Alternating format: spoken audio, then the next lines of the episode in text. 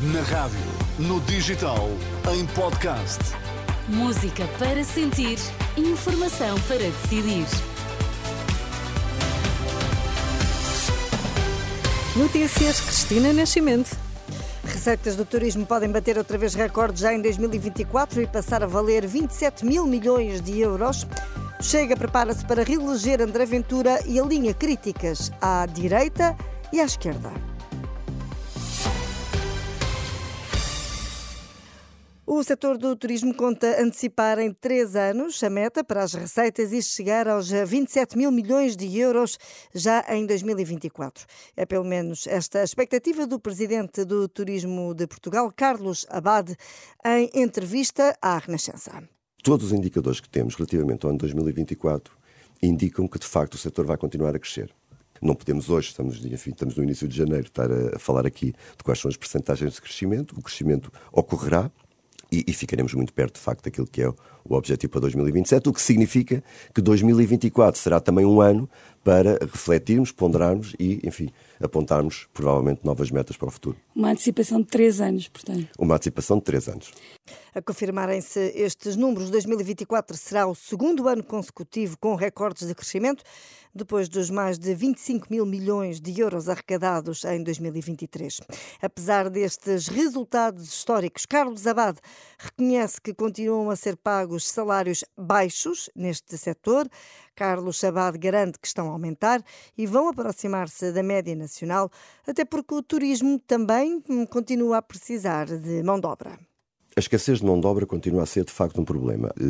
neste momento, o setor turismo já ultrapassou os números de postos de trabalho que havia em 2019. Contudo, a verdade é que as necessidades da oferta de facto também têm aumentado. O que significa o quê? Significa que de facto continua a haver escassez de mão de obra.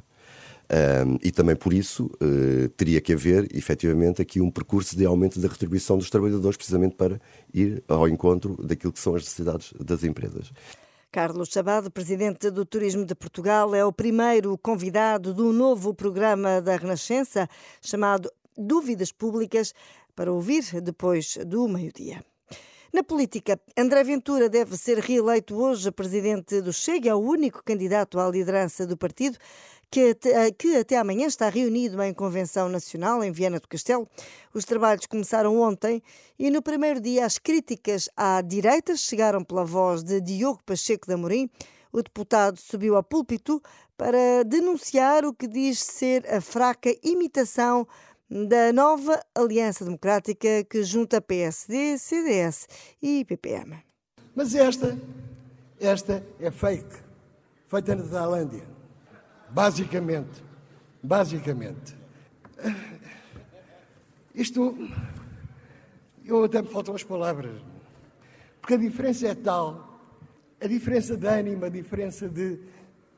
Porque a verdadeira AV nasceu para lutar contra a esquerda. Esta parece que nasceu para lutar contra a direita.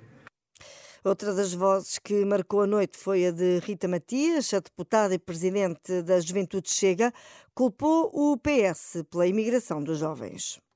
Haverá maior símbolo de fracasso da governação socialista do que este número? Haverá maior símbolo do fracasso que é a governação socialista do que vermos os nossos jovens saírem de mão estendida para a Europa?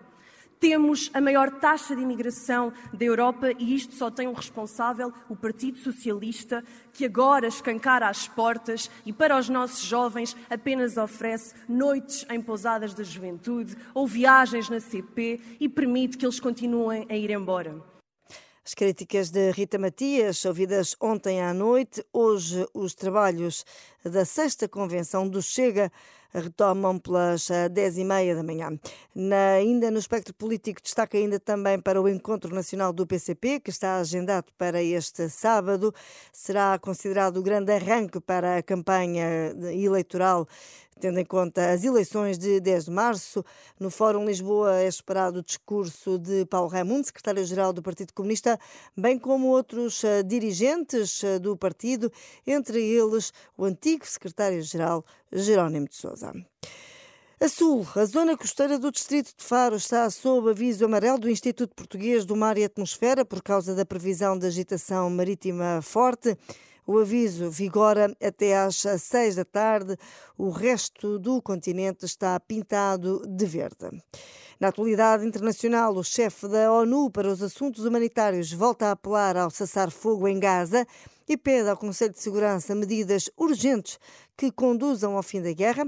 Perante o Conselho de Segurança das Nações Unidas, Martin Griffiths referiu-se a uma situação que continua terrível à medida que as operações militares israelitas continuam.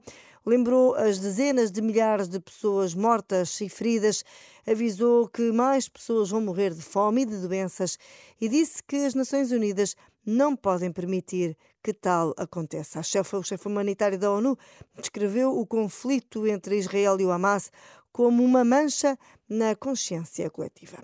É tudo quanto a informação na Renascença. Fique por aí na companhia da sua rádio.